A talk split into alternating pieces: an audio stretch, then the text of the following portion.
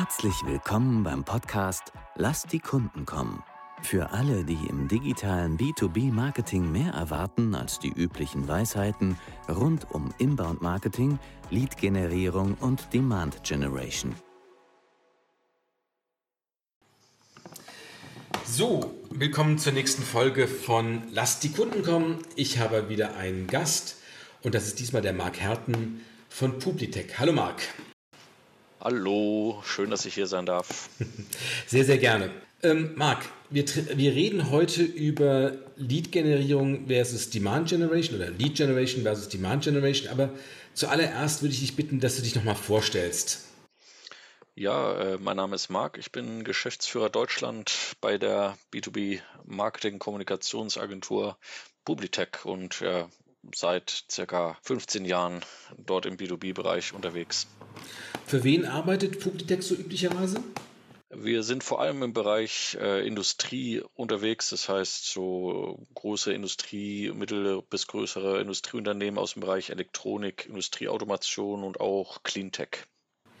Also wirklich äh, ja, harte Industrie, also klassische Industriethemen. Genau, ja, Hardcore B2B kann man sagen. Hardcore ja. B2B, genau. Ähm, dann lass uns mal einsteigen zum Thema Lead-Generierung oder Lead-Generation versus Demand-Generation. Was bist du, Team Lead-Generation oder Team Demand-Generation?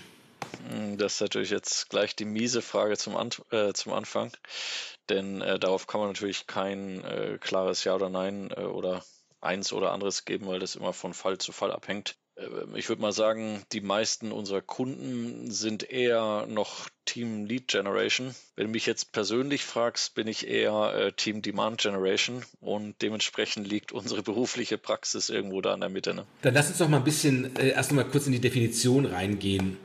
Wie würdest du Demand Generation oder wie würdest du Lead Generation grob definieren versus dann Demand Generation, damit wir mal so die Gemeinsamkeiten und Unterschiede vielleicht rausbekommen? Ja, so Lead Generation, wie es jetzt in unserem Kontext ist, bedeutet meistens äh, die Generierung neuer Kontakte für Marketing slash Vertrieb und ist meistens eher kurzfristig angelegt mit dem Haupt-KPI der Lead-Anzahl. Manchmal dann natürlich noch verfeinert dass diese Leads bestimmte Kriterien äh, erfüllen müssen aus bestimmten Zielgruppen, Ländern oder ähnliches. Aber ähm, dennoch geht es vor allem um die Generierung der Lead-Anzahl. Und manche unserer Kunden rechnen sogar unter Leads auch Bestandskontakte. Das heißt, wenn sie E-Mailers an keine Ahnung, 5000 Bestandskontakte schicken äh, und dadurch irgendwie neue Registrierung für ein Whitepaper oder ähnliches generieren, rechnen sie das auch als Lead. Wir klassischerweise würden eigentlich eher neue Kontakte nur darunter zählen. Und äh, Demand Generation ist für mich eigentlich eher die langfristige Entwicklung der Nachfrage. Man kann es auch so ein bisschen vergleichen, dass die ähm, Lead Generation eigentlich auch so ein bisschen auf die abzielt, die schon konkret nach bestimmten Dingen, sei es Produkten oder Lösungen, äh, Fragestellungen suchen, während die Demand Generation eigentlich ein bisschen anders anfängt aus meiner Sicht, wo man eher guckt, wer sind denn meine Ideal Customer, dann guckt, wo treiben die sich rum, was interessiert die, mit welchen Themen beschäftigen die sich und dann versucht eben hilfreichen Content oder eine Journey aufzubauen, die diese Leute permanent abholt, denn man darf nicht vergessen, dass wir in der Regel davon ausgehen, dass 95 Prozent der potenziellen Zielkunden immer off-market ist, das heißt aktuell nicht nach deinem Produkt oder deiner Lösung sucht. Interessanterweise investieren die meisten Unternehmen aber große Teile ihres Marketings, um diese 5% äh, zu erwischen, die eben gerade das Produkt kaufen wollen. Ähm, bei der Zielgruppe Industrie kommt noch hinzu, dass Ingenieure ähm, auch grundsätzlich nicht besonders marketingaffin sind. Das heißt, ähm, platte Werbung, Anzeigen äh, oder Marketing bla bla eh sehr skeptisch bis ablehnend gegenüberstehen, sodass ähm, bei den komplexen Technologien etc. eigentlich dieses stärker inhaltlich arbeitende, erklärendere, ähm, langfristigere besser funktioniert. Da gibt es eine ganz schöne ähm, Studie zu, die habe ich mal in einem Buch gelesen. Mir fällt nicht mehr ein, wie es heißt, aber es war so nach dem Motto Marketing für Industrie oder sowas, wonach, glaube ich, gerade Softwareentwickler, was, glaube ich, ein sehr ähnliches Klientel ist, eher auf der Seite 2 der Suchergebnisse schauen, weil sie glauben, dass die Seite 1 sowieso nur getürkt ist. Ja, wir haben, wissen auch von diversen Studien und auch eigener Erfahrung, dass auch Ingenieure sind bereit, durchaus 10 bis 14 Seiten zu besuchen, um zu einem Ergebnis zu kommen, nachdem sie eben suchen. Das heißt, die sind äh, da schon relativ äh, persistent, was man eben natürlich auch aus der eigenen Studienzeit oder so noch kennt, wo man sich noch durch Quellenverzeichnisse in Büchern arbeiten musste, vom einen zum anderen gehüpft ist und so weiter. Wo äh, technisch geprägte Zielgruppen aber eben abspringen, ist, wenn du zu viele Hürden aufbaust oder ihnen da Marketing in den Weg legst, die ihre Arbeit eher erschweren als erleichtern. Du hast das ganz Wichtiges gesagt, dass ähm, viel Geld letztendlich investiert, investiert, ausgegeben, also besser gesagt ausgegeben wird, um ein paar Leute zu identifizieren, wer der große, große Teil momentan gar nicht kaufbereit ist.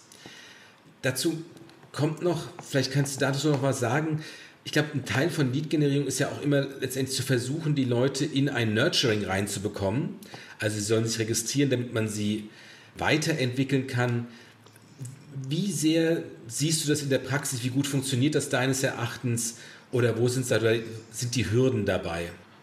Gibt es kein so schwarz und weiß. Ne? In manchen, es kommt auf die Produkte an, auf wie groß die Zielgruppe ist und so weiter, kann das auch mal gut funktionieren. Aber grundsätzlich kann man sich natürlich vorstellen, dass wenn ich jetzt 1000 Leads, selbst wenn sie meiner ursprünglich definierten Lead-Qualität sozusagen entsprechen, von den 1000 Leads am Ende vielleicht ja 10 kaufen oder kaufbereit sind.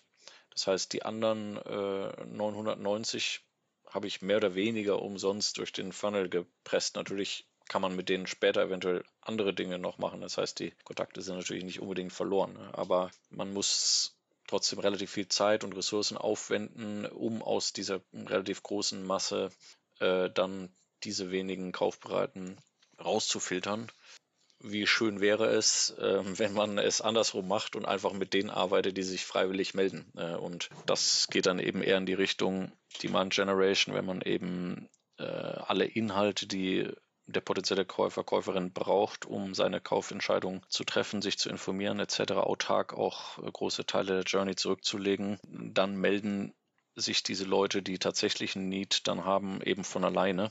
Die Schwierigkeit ist halt, oder warum es sich, glaube ich, trotzdem noch nicht so durchsetzt, ist eben die deutlich komplexere Messbarkeit und schwierigere Planbarkeit, denn man muss quasi auf die Qualität des Contents vertrauen. Ne? Das heißt, man muss aber sagen, okay, wenn ich konsistent das über Monate mache, dann werde ich auch regelmäßig Anfragen haben. Aber ich kann halt nicht wie bei einer Lead-Kampagne einfach sagen, okay, lieber Geschäftsführer, ich liefere dir 250 Leads aus dieser Zielgruppe pro Monat. Nein, aber es gibt ja auch Gründe, warum so langsam das Pendel schwingt von Lead-Generierung zu Demand-Generation. Also beispielsweise die Preise für Anzeigen werden immer höher, ähm, die Leute zu erreichen wird immer schwieriger dadurch.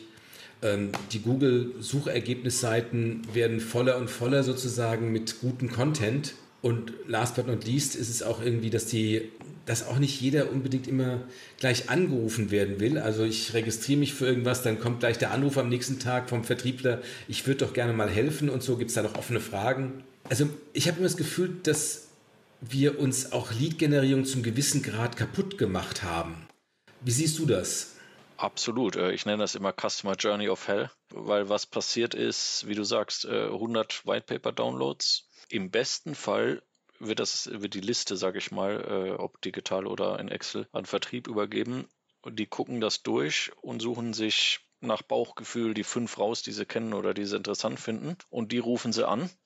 Das heißt, denen gehst du auf den Keks, weil die haben nur ein Whitepaper runterladen, wollen natürlich nichts kaufen. Und die anderen 95 landen in der Tonne. Eigentlich, das ist äh, entweder das eine Szenario oder das andere ist, der Vertrieb braucht gar keine äh, Leads, ähm, sondern das war einfach nur ein Marketing-KPI. Dann haben wir super erfolgreiche Kampagnen über LinkedIn oder sonst was gemacht, geben dem Kunden die 500 Leads, dann sagt er Danke. Leider hat der Vertrieb gar keine Kapazität aktuell, um die ähm, abzuarbeiten. Also auch da ja, landen sie in der Tonne und da versuche ich halt auch immer den Unternehmen zu erklären, dass eigentlich die wichtigste Währung, die wir im B2B-Marketing haben, die das Vertrauen ist. Und ähm, das kann man entweder zerstören, indem ich die Leute eben gleich anrufe, wo sie sich eigentlich nur informieren wollten, oder aber indem sie, obwohl sie eben ein Interesse gezeigt haben, monatelang überhaupt nichts von mir hören. Ähm, das ist äh, eigentlich genauso schlimm. Insofern wird da noch recht viel falsch gemacht und ja, zum Teil haben wir sicher den Markt dadurch auch ein bisschen verbrannt, vor allem natürlich auch in der Corona-Zeit, wo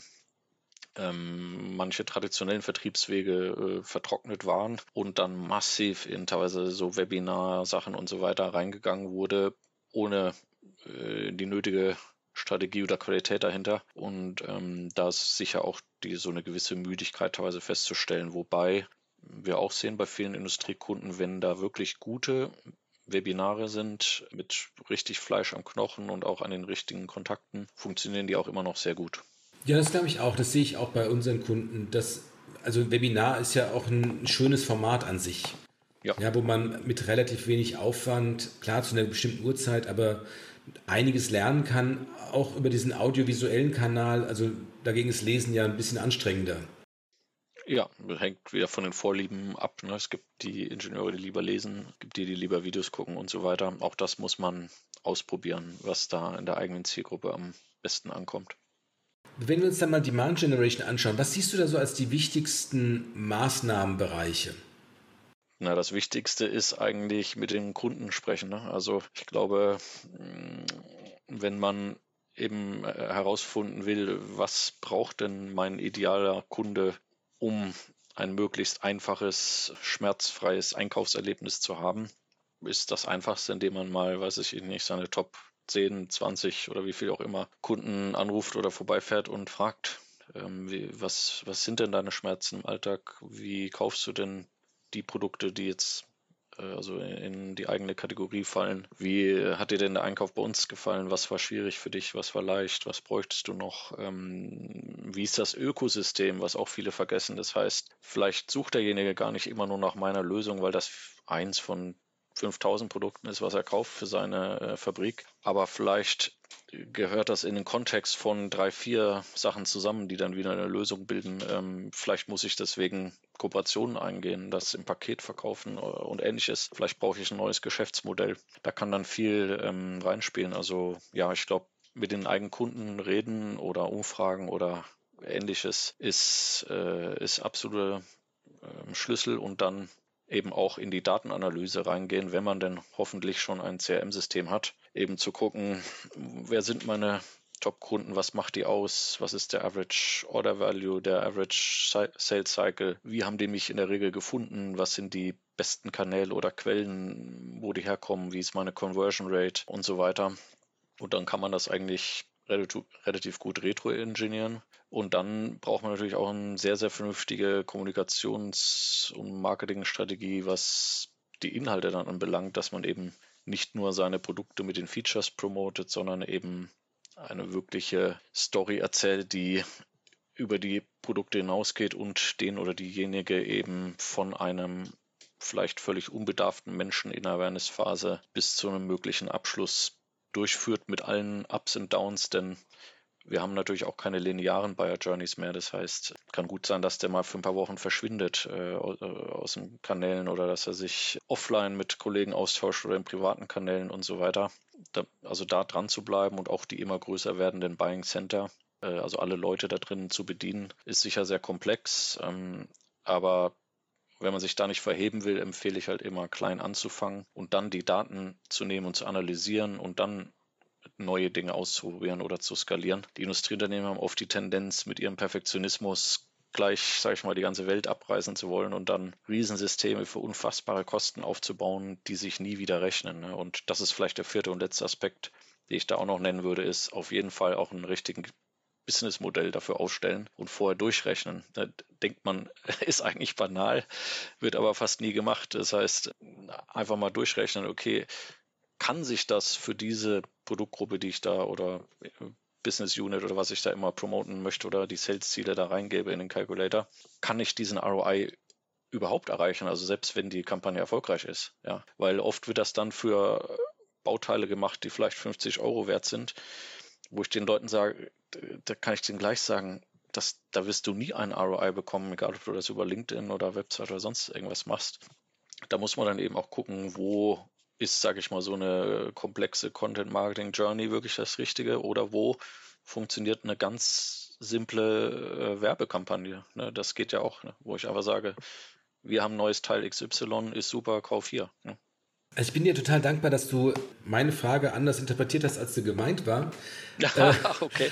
und auf, auf ähm, Kundeninterviews und Strategie eingegangen bist, was ich auch immer finde, was man als allererstes machen sollte. Ich war aber schon irgend, aus irgendwelchen Gründen einen Schritt weiter, nämlich bei den Maßnahmenbereichen. Ach so. Also okay. was glaubst du sind, natürlich muss man auswählen, nicht alles passt immer, hast du eben gerade eigentlich auch schon angedeutet.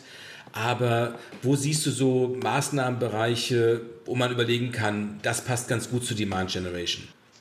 Egal welche Kanäle für die eigene Zielgruppe dann am besten funktionieren, das ist ja auch ein bisschen nach Regionen und so unterschiedlich, ob das nun äh, wie in Westeuropa irgendwie LinkedIn ist oder irgendwie WeChat in China und so weiter. Das Entscheidende ist eigentlich, dass man eben diese abgefragt hat bei den Kunden, welche Kanäle sie wirklich nutzen und die dann eben zu bespielen. Und der, die Qualität des Contents ist halt, äh, sage ich mal, das, das A und O. Ne? Ähm, SEO hilft natürlich auch. Das heißt, äh, dass die Website eine, also nicht nur SEO optimiert ist, relevanten frischen Content hat und eben eine vernünftige äh, User Journey auch von, von, von, der User Experience her, ne? dass man wirklich die Leute entlang leitet, ihre ähm, Suchschemata entsprechend äh, und auch zu einem Call to Action bringt.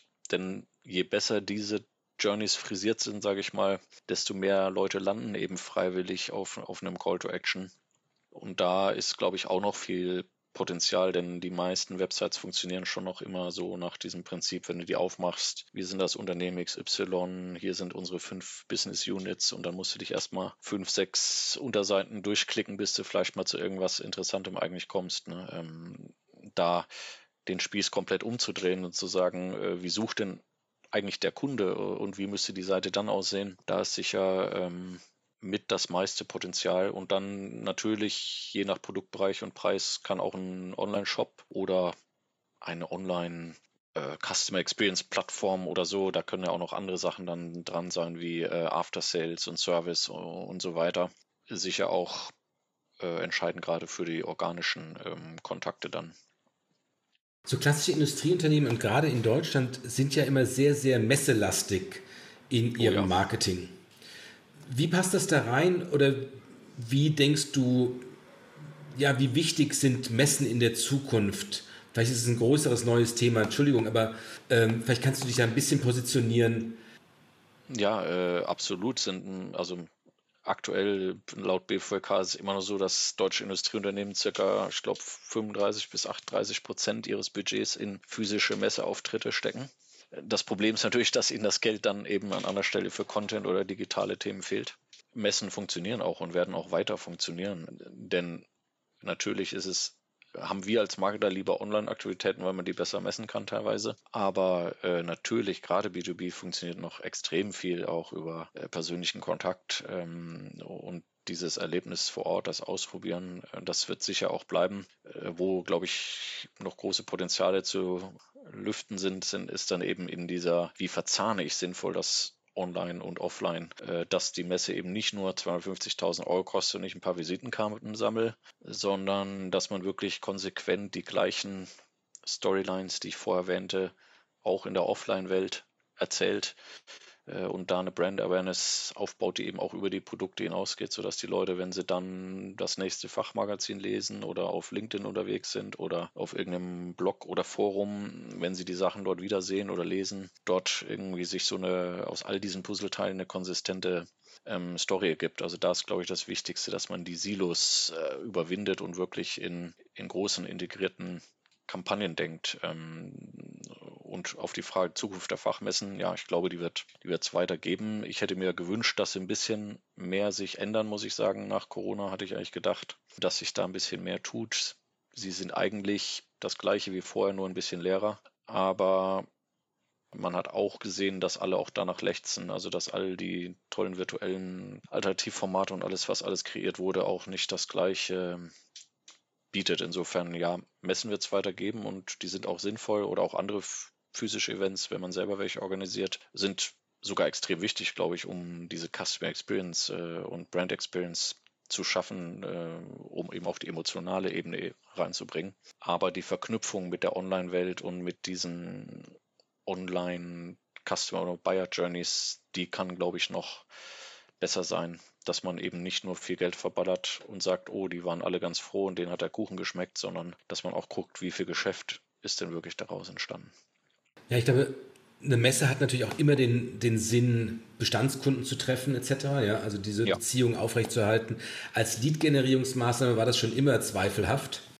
Absolut, das sage ich auch immer, wo ich sage, wenn du es aus diesem Zweck machst, kann ich dir tausend Maßnahmen empfehlen, die preisgünstiger sind und du zum gleichen Ziel kommst. Und das mit den Bestandskunden, ja, hast du auch recht, ähm, sage ich auch immer.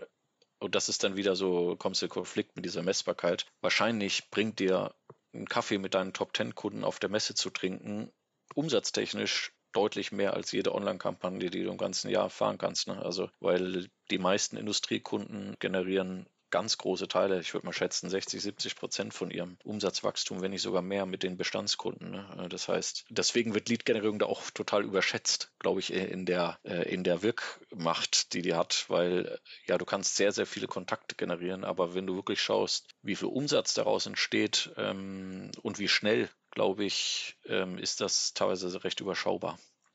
Ja, aber auch umgekehrt. Also, wenn ich sowieso schon den Jahresumsatz über die Bestandskunden relativ leicht reinbekomme, dann ist natürlich auch der Zwang, ganz viele Leads zu generieren, viel in Online zu investieren, nicht so hoch. Total, ja. Ich, ich sage ja immer, der, die deutsche Industrie ist äh, erfolgreich trotz Marketing. Ja. Also die, denn in die viele von diesen Industrieunternehmen haben in den letzten 20, 30 Jahren, die hatten überhaupt kein Marketing nötig. Die sind einfach gewachsen durch die Produktqualität, durch ihren Namen und durch geografische Expansion. Äh, und da äh, gerade Export, ne, die deutschen Maschinenbauer total. Aber jetzt, wo es mit China nicht mehr ganz so einfach ist, wo es mit Russland Problemchen äh, gibt und äh, grundsätzlich die wirtschaftliche Aussicht nicht mehr ganz so rosig ist, merkt man, dass dass man doch vielleicht äh, das eine oder andere versäumt hat, denn gerade in den etablierten Märkten wie Westeuropa ist es ja hauptsächlich ein Verdrängungsmarkt. Das heißt, die Märkte sind ja schon vergeben. Da geht es ja nur okay, ich nehme dem Hauptwettbewerber hier mal drei Kunden weg und dafür nimmt er zwei Wochen später mir zwei Kunden wieder weg. Ne? Aber Publitech, ihr kommt ja eigentlich klassisch aus, dem, aus der PR-Arbeit. Wie würdest du Fachmedien, Fachkommunikation heute einordnen im ganzen Spiel zwischen Lead Generierung und Demand Generation? Welche Rolle spielt es? Ist die Rolle immer noch stark? Wo läuft, wohin geht es dort? Schön, dass du die Frage stellst und äh, könnte man einen eigenen Podcast drüber machen. Aber Entschuldigung. Ja, es ist auch wieder so zweischneidig, finde ich. Also einerseits finde ich, dass PR total unterschätzt wird, weil so die landläufige Meinung ist jetzt eben durch den Wandel der Fachmedien, die natürlich sehr zu knabbern haben, äh, nicht, vor allem seit Corona, aber auch schon vorher, und dadurch, dass die Own-Channels der Unternehmen viel stärker werden, sagen die, ach komm, die brauchen wir doch gar nicht mehr, können wir alles viel besser und selber mit Social Media machen und so. Da wird mir die Wirkkraft von PR total unterschätzt, äh, weil sie auch falsch verstanden wird in vielen Bereichen. Ähm, denn es ist ja irgendwas anderes als Werbung. Und ähm, gerade wo Branding jetzt eigentlich immer wichtiger wird äh, in, in dieser digitalen Customer Experience, ähm, kann, kann man mit PR sehr viel erreichen äh, im Vertrauensaufbau und Erklärung der Technologie. Ähm, auch viele andere Themen, die über die Produkte hinausgehen, wie äh, Nachhaltigkeit, Digitalisierung, ähm, Ethik, Diversity, und so weiter. Alles Dinge, die man mit äh, PR deutlich besser äh, erklären kann als mit Werbung. Also da wird mir PR deutlich unterschätzt. Auf der anderen Seite ähm, ist es natürlich so, dass die Fachmagazine nicht mehr die klassischen Gatekeeper sind wie noch äh, vor einigen Jahren, wo, sage ich mal, du halt deine zehn Fachmagazine hattest und die entsprechenden graumelierten äh, Ingenieurs-Chefredakteure, die ähm, da die Inhalte kreiert oder gegatet haben, sondern du kannst eben jetzt selber auch mit deinen Zielkunden direkt Kontakt treten. Es gibt ganz viele neue Formate und Portale von Online-Blogs über Communities, ähm, gerade auch Closed Communities im B2B-Bereich. Es gibt äh, Sachen wie Reddit äh, und ähnliche Dinge, wo sich die Ingenieure rumtreiben. Ähm, da gibt es auf jeden Fall sehr viel Konkurrenz für die Fachmedien und auch der demografische Wandel spielt natürlich eine große Rolle. Das heißt, die neue Generation äh, an Einkäufen und so, die da reinkommt, ähm, liest vielleicht nicht mehr das Printmagazin von Anno dazumal. Ähm, wobei auch da wird das unterschätzt, also wie viele das tatsächlich dann auch lesen. Aber ja, da, da müssen die Verlage auf jeden Fall aufwachen, sowohl was die Digitalisierung anbelangt, als auch was die Content-Qualität anbelangt aus meiner Sicht. Denn ähm, dieser starke Fokus auf die Anzeigenkunden hat halt dazu geführt, dass ähm, man hauptsächlich das abdruckt, was halt die großen Anzeigenkunden einem da liefern. Der Leser ist so ein bisschen aus dem Fokus geraten, sage ich mal, weil das ja keine Bezahlabonnenten sind bei den meisten Fachmedien, äh, sodass man eben auch gar nicht weiß, wer das am Ende liest, äh, was wiederum auch dazu führt, dass man nicht so gut Anzeigen verkaufen kann, weil man gar nicht so viel über die Leser weiß, äh, als dass man, sage ich mal, deren Interessen oder sowas wirklich verkaufen könnte. Ähm, das wäre sicher aus, aus meiner Sicht die Rettung wäre, wenn man eben wirklich hochexklusiven, hochwertigen Content hätte und dann digitale Individualabos an die Leser verkaufen würde wieder. Und denn dann könntest du das jeder Person wirklich zuordnen und sagen, der Dr. Müller von Siemens, der interessiert sich für die und die Themen, der hat das und das runtergeladen, der war auf den und den Events und dann kannst du auch wieder individualisierte Werbung verkaufen. Aber so wie es aktuell läuft, wird es auf jeden Fall eine Marktbereinigung geben in dem Bereich. Ja, erinnere mich so ein bisschen an diese, früher gab es immer diese Informationsdienste, die halt sehr, sehr speziell waren und auch sehr teuer waren, um sie zu lesen. Genau, diese Euvid, ne? Hm? Ja, genau. Euvid Plastik und so weiter. Hm? Genau, und die, die haben ja sehr, sehr detaillierte, sehr individu also individuelle oder segmentierte Informationen, ja. sagen wir es mal so, geliefert, was natürlich und an die Entscheidungsträger, weil was man ja immer noch sagen muss, die Verteiler die Datenbanken, die die Verlage haben, sind natürlich immer noch extrem gut. Ja. Und die sind auch in Bezug auf Anzeigenformate wesentlich flexibler geworden, als sie noch vor zehn Jahren oder sowas waren. Ja. Wo das einzige eigentlich immer Printanzeige, ganze Seite, halbe Seite, Viertelseite war. Ähm, da gibt es ja auch jetzt zum Beispiel Webinare als ein, ein, ein Instrument, um an ja, gute Zielgruppen ranzukommen. Ja, klar, wir nutzen das natürlich extrem viel, weil wir ja auch Media Buying machen. Also natürlich mit vielen Verlagen kannst du auch äh, Lead-Generierung äh, machen und äh, Newsletter und kannst als Speaker auf dem Event auftreten und ich weiß nicht was alles. Da gibt es äh, zig Möglichkeiten heutzutage und gerade bei diesen technischen Produkten ja, ähm, hat das auch immer noch eine Relevanz. Ähm, aber man muss eben schon messen und vergleichen, denn die Qualität der Services der verschiedenen Verlage variiert dann doch äh, recht stark äh, in den Ergebnissen. Dann lass uns doch mal zusammenfassen. Also, was wären so die drei Punkte, die ein Marketer in einem Industrieunternehmen jetzt mal so angehen könnte, um in Richtung Demand Generation zu gehen? Was, womit, womit kann er anfangen? Ich würde äh, sagen, ja, in irgendeiner Form äh, Kundenverständnis aufbauen und in irgendeiner strukturierten Form auch dem gesamten Unternehmen zur Verfügung stellen.